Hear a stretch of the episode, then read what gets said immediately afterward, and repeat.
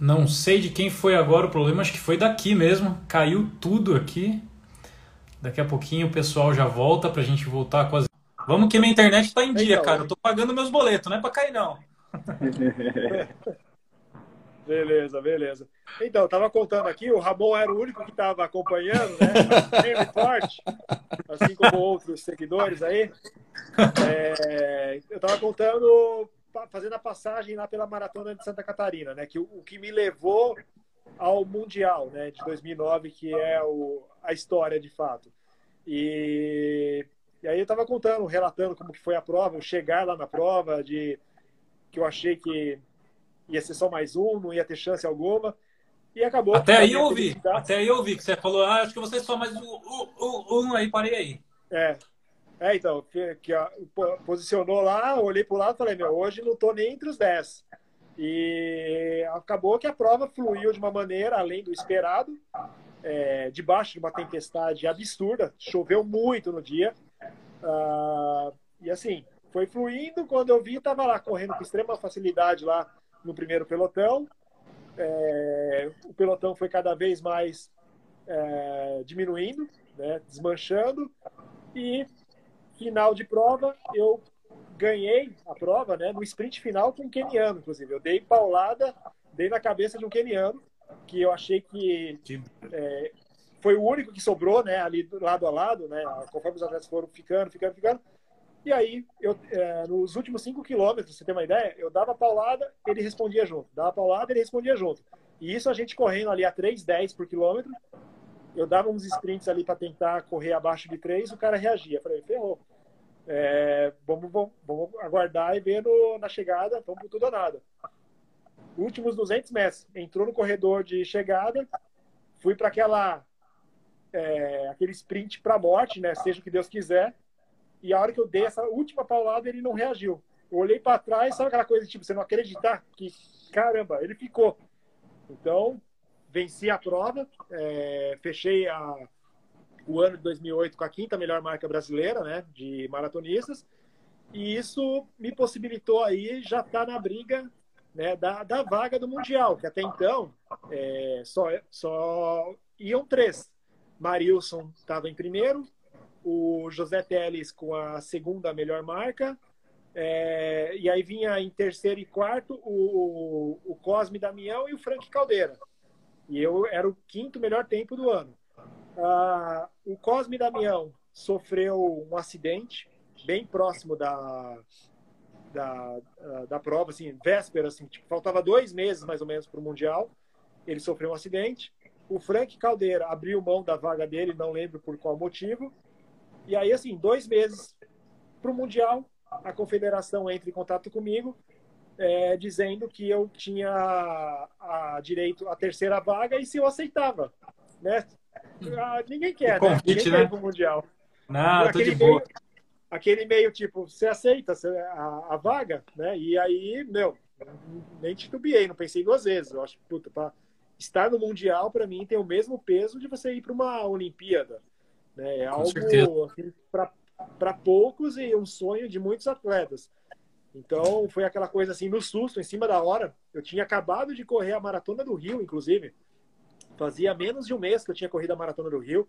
Tanto que quando eu aceitei a vaga, foi uma, é, foi uma briga entre treinadores, né? De eles é, reclamando que era um absurdo. Um atleta que, que tinha acabado de correr uma maratona, que já tinha corrido três, quatro, já tinha corrido quatro maratonas naquele ano. Já tinha corrido Disney, é, Porto Alegre, é, Santa Catarina e Nossa. Rio.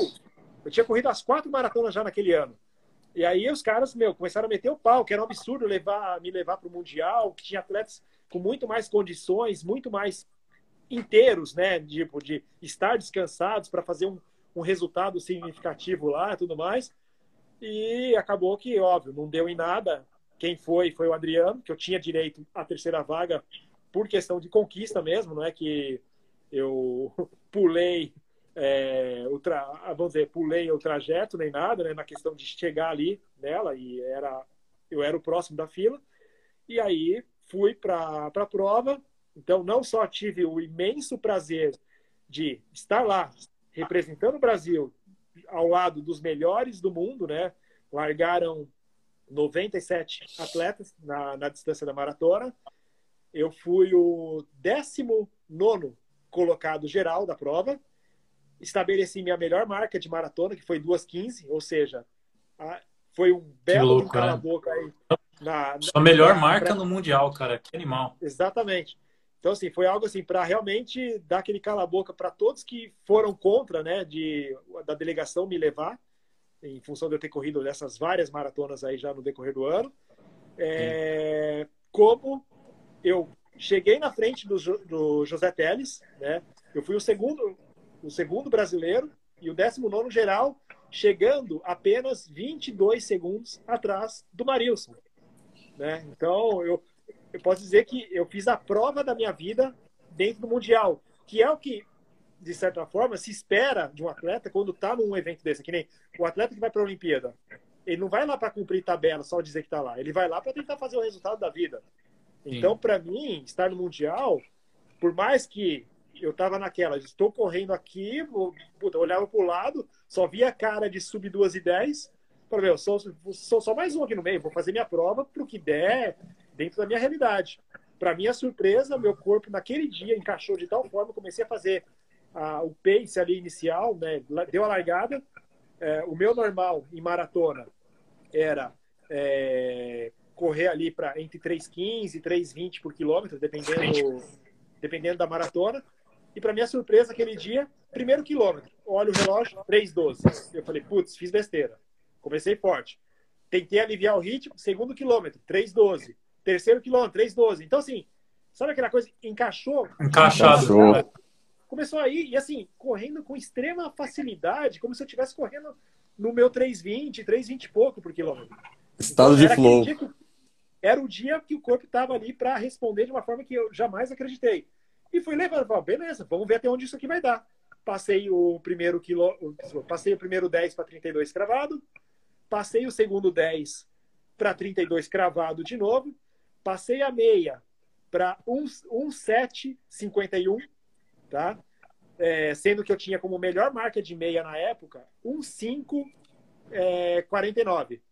1,549 era a minha melhor marca de meia. E eu passei a meia do Mundial para 1,751, ou seja, dois minutos acima do que era eu correndo minha meia para o meu máximo. Uh, resultado: eu corri a segunda metade em split negativo, para não dizer, né, pra, é, só para comprovar que foi split negativo, primeira meia, 1,751. Segunda meia, 1,747. Caramba. É, só pra, não, 1,747 não, 1,7, é, 1,747, foi isso mesmo. Essas foram as passagens. E aí, pegando ali o milésimo, tudo, deu o tempo final de 2,15,39. E assim, primeiros eram voltas de 10 quilômetros, né? Quatro voltas de 10 quilômetros. Na última volta, fazia uma perna mais de 2 quilômetros.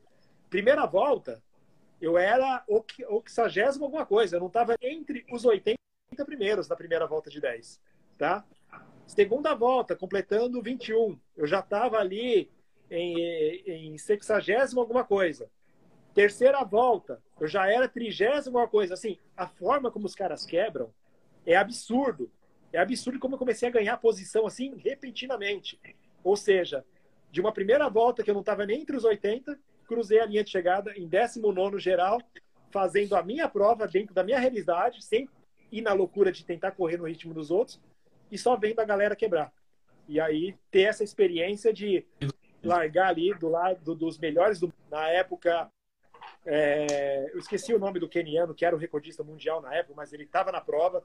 Então, sabe aquela coisa de você olhar e falar, meu, não, não acredito que eu tô aqui perfilado na mesma prova que esse cara correndo junto com ele, né? Então, é, é para mim foi um sonho, assim, foi o meu momento auge total da minha carreira como, como atleta. Cara, parabéns e obrigado por ter contado esse relato de uma forma tão, tão completa assim, porque deu pra gente meio que se transportar para lá, né? Eu não sei se vocês tiveram isso também, mas deu para sentir assim, porque, cara, você conseguiu encaixar isso dentro de uma prova que tinha o maior significado para você, né?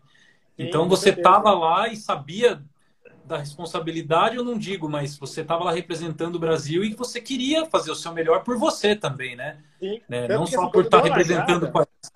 Mas, e aí, cara, é tão legal quando tudo encaixou, né? Você falando as passagens e como foi a primeira metade, a segunda metade, e acreditando naquilo que você treinou, sem se afobar de querer ir lá na frente com todo mundo desde o início. Não, vou fazer a minha prova, que é muito importante, inclusive, para quem é amador, né?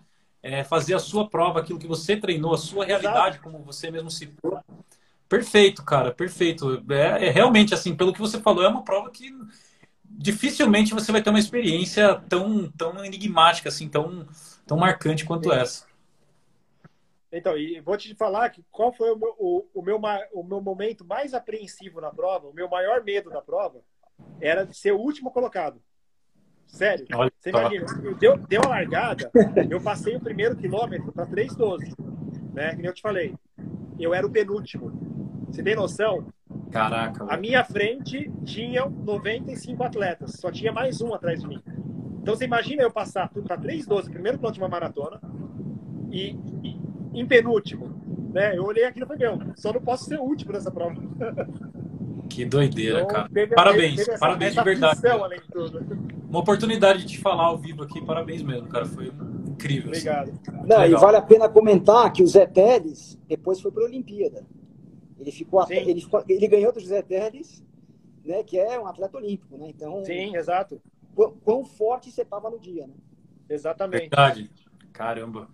Lelo, qual foi a sua prova mais marcante? Já vou emendar numa segunda pergunta para a gente encaminhar para o final da live com quem você gostaria de correr um dia, treinar, fazer uma prova do lado dessa pessoa? Pode ser uma pessoa que já até nem esteja mais aqui com a gente hoje. Qualquer pessoa, um ídolo que você tem que você gostaria de ter feito um treino junto. A oportunidade de treinar junto uma vez. Primeiro, a sua história mais marcante. E segundo, essa pessoa com quem você gostaria de treinar um dia. Eu acho que a história mais marcante foi a história de 2009, quando eu bati o, o português, que virou o livro. Né? Eu, a história do Portuga começa antes do, do, livro, na verdade, porque o português tinha 2 horas e 46, 2 horas e 48 ele tinha na maratona, e ele ia lá pro, no almoço que ele fazia toda sexta-feira com os amigos no restaurante Eco, que não existe mais aqui em São Paulo, e ficava tirando sarro, que ele era o cara, que ele era o cara. É, e aí eu não era muito conhecido, mas eu fui lá na minha primeira maratona e fiz 2 horas e 46. E aí todo mundo lá do, do almoço dele falou, pô, tá vendo, ó, tem lá o Lelo, te bateu, você já não é mais de nada, tá velho tal. Começaram a tirar uma puta onda. E aí ele falou, ah, é?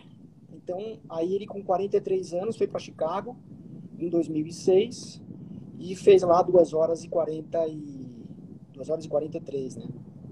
eu tinha feito 2 horas e 46, ele tinha 2 horas e 48, eu fiz para 2 horas e 46, depois ele fez para 2 horas e 43.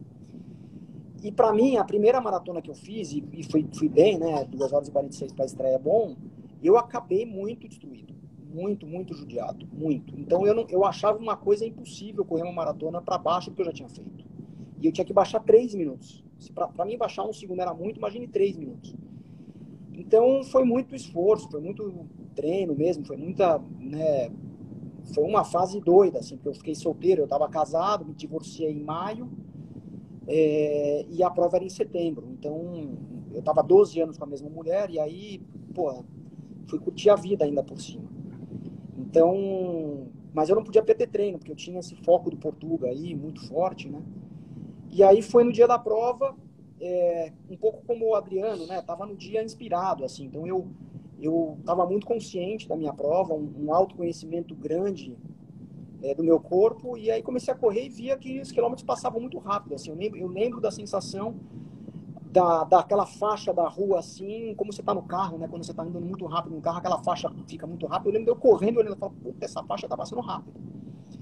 E aí passou o quilômetro uhum. 10 eu zerado, o quilômetro 20 zerado, mas né, eu sempre com aquele medo de realmente não conseguir, de achar que era muito impossível baixar 3 minutos. E ali eu, eu, eu vi que estava indo. Eu comecei a acreditar mesmo. Quando bateu no 30, eu falei, vai dar. Vai dar e vai dar de lambada. Vai, lá de, vai ser longe o recorde dele. Aí meio que você quer chorar assim, você fala, puta, né? Tô conseguindo meu objetivo. Aí eu volta para a prova, concentra, concentra, porque falta muito. E, e, deu, e deu, né? Fiz 2 horas e 37, ele tinha 2 horas e 43, então foi de longe mesmo. Foi de longe. É, então foi a prova mais legal da vida, porque teve um, um negócio ali, um desafio que a gente estava participando, foi muito, foi muito legal. Né, o Guto Urquiza foi parte do personagem, acho que o personagem mais importante disso está na live, aqui está vendo a gente. E acho que o personagem que eu gostaria de correr, eu vou falar dois. Um, que eu gostaria de fazer uma nova maratona com ele, para baixo de três horas, que é o Felipe Wright, que foi o, o, o, o a, que nos possibilitou ter um livro chamado Operação Portuga, porque sem o Felipe Wright e sem o Guto, o livro não existiria. Sim. Então eu gostaria de correr uma maratona com o Felipe Wright para 2 horas e 59. Eu, ele e o Guto seria interessante. Maravilhoso. Quem não lê o livro, eu, eu não. Né, Lelo? Tem uma, uma conexão assim com. É. Uma conexão diferente, né, cara? E quem, quem não leu esse livro ainda tem que ler para conhecer para conhecer essa história do Felipe também. É, e acho que aí sim, né, alguém famoso que eu gostaria de correr, eu acho que é o maior que todo mundo aqui vai concordar comigo, o Kipchoge, que talvez não exista ninguém, é, eu não vejo ninguém para trás e não vejo ninguém para frente nos próximos 10 anos, alguém fazendo o que ele está fazendo na, na maratona, né? O, um cara correu o primeiro breaking, o primeiro abaixo de duas horas, bicampeão olímpico, na maratona de Tóquio ele passeou, né? Ele tirou sarro ali na, com, com o brasileiro ali. É, os atletas esquecem que ele tem maratona para 1,59, pode não ser homologada para recorde, mas ele correu uma maratona para 1,59. Então, quando a gente fecha uma maratona olímpica para 2 horas e 9, por mais que tivesse calor tal, ele estava passeando ali. Ele realmente é um cara que está num nível de performance é, inimaginável para qualquer um, eu acho. E eu acho que ele vai para Paris e vai ser o primeiro tricampeão olímpico da história de maratona. Eu acho que ele tem ainda condições para Paris. Então, um cara desse, eu gostaria de correr do lado dele. É, não é nem de correr, acho que frequentar a casa dele para saber como ele é. Porque parece que ele é um cara muito simples, né? Um cara muito humilde. Ele, ele limpa o quarto dele, limpa a cozinha. Eu me identifico com isso. Eu, eu acho que, que a humildade é um, um, pilar da, de performance muito importante. Então, é um cara que eu gostaria de conviver. Fazer um camp no Quênia com ele seria algo puta foda. Legal. Maravilha. Ramon, com quem você gostaria de correr um dia, meu querido? Cara, é, apesar no de não ser caso, minha... pode ser fazer um triatlon também, vai. Eu deixo, eu não, dou essa deixa para você. Apesar de não um ser minha, minha área na corrida, como eu falei, não sou da performance, mas o Bolt, cara. O Usain Bolt é um cara que eu gostaria de correr do lado desse cara. Fazer um treino com ele. Maravilha. Adriano, com quem você gostaria de correr um dia? Olha, uma pessoa que hoje eu sou fã demais, assim, é, não é do mundo da corrida, né? É do mundo do triatlo, mas que seria um sonho estar do lado dessa pessoa, conhecer ele pessoalmente, fazer um treino. Não precisaria nem ser uma prova, fazer um treino junto com ele. Um treininho, Jean um treininho. Jean Frodeno. Frodeno. Esse, que legal. Esse cara, para mim, ele é, ele é o Kipchoge do triatlo. Posso dizer isso. Ele está num nível, assim, absurdamente acima de outro planeta. de qualquer outro atleta é, o domínio que ele tem das três modalidades, o domínio que ele tem da prova quando ele está dentro de uma competição. É impressionante é, o quanto você vê como ele está acima de qualquer atleta. Ou seja, é que nem o Lelo descreveu aí, o Kipchoge literalmente passeando, dando risada enquanto corria sua maratona olímpica, é o Gianfrodeno nadando, pedalando e correndo. Você percebe a facilidade com que esse cara realiza a, a, a prova dele. Né? Então, para mim, seria um sonho também é, estar ao lado desse cara um dia. Legal, maravilha. Ó, comentaram aqui que o Mundial que você participou, quem venceu foi o keniano Abel Kirui, com 2,654. É, Levantaram a informação. Exatamente. Ele, ele, isso, o Abel Kirui venceu, mas na época, eu não lembro o nome do keniano que era o recordista mundial na época, e que estava presente na prova. É, ele quebrou, inclusive. Eu lembro que eu, de eu cruzar com ele em um dos pontos nessa última perna desses dois pontos que vai e vem, e ele passou moído. Acho que ele foi, se eu não me engano, o 12 segundo colocado ou sexto, não lembro agora. Mas era um nome super famoso, conhecido. Wilson Kipsang, será que era ele? Hum, não era o Kipsang? Acho que não, né? É, teria que fuçar gente... histórico. Quem era o recordista Depois a gente procura. Depois a gente procura. Gente, queria agradecer vocês pela live de hoje. Ó, se eu tivesse que responder essa última pergunta, eu diria que eu gostaria de correr com vocês três um Cheiro dia. Cheiro Iô, lembrei. Como que é? Cheiro Iô. Ah, Cheiro Iô. Ah, esse nome também Ele é, é famoso. No Quênia tem todo mundo chama Cheiro Iô, velho. Esse é o problema. É. Tem que saber então, o primeiro nome. O primeiro nome dele, mas o sobrenome era Cheiro Iô. Legal. Não sei se era William Cheruyo, era algo assim. Show de bola. Gente, obrigado, viu, pela live de hoje. Foi incrível, grandes histórias. Essa live tem uma peculiaridade. Como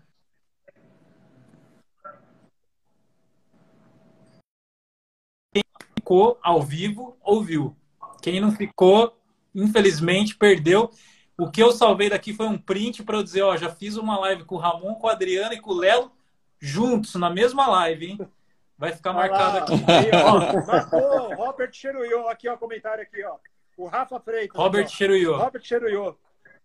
Isso mesmo. Maravilha. Show de bola. Meus amigos, obrigado, viu? Mais uma vez, obrigado por terem aceitado esse convite. Foi incrível. Espero vê-los aí nas ruas um dia, quem sabe, treinar com vocês. É, fica aqui já o convite para vocês, quando estiverem em Sorocaba, passarem lá na loja, tomar um café, trocar mais ideias e conversar por muito mais tempo, que uma hora aqui de história com vocês, acho que não deu nem para contar 1% do que vocês têm de vivência aí na corrida. E eu desse lado aqui, com muito prazer, aprendendo cada vez mais, seja pelas redes sociais, seja por podcasts, enfim, onde vocês estão aí, eu estou acompanhando. Obrigado, viu? E até uma próxima, se Deus quiser. Valeu, galera. Obrigado Valeu, vocês, valeu, galera. Até mais. Obrigado. Prazer estar com vocês aí. Igualmente. Valeu, gente. Forte abraço. Até mais. tchau. tchau. tchau.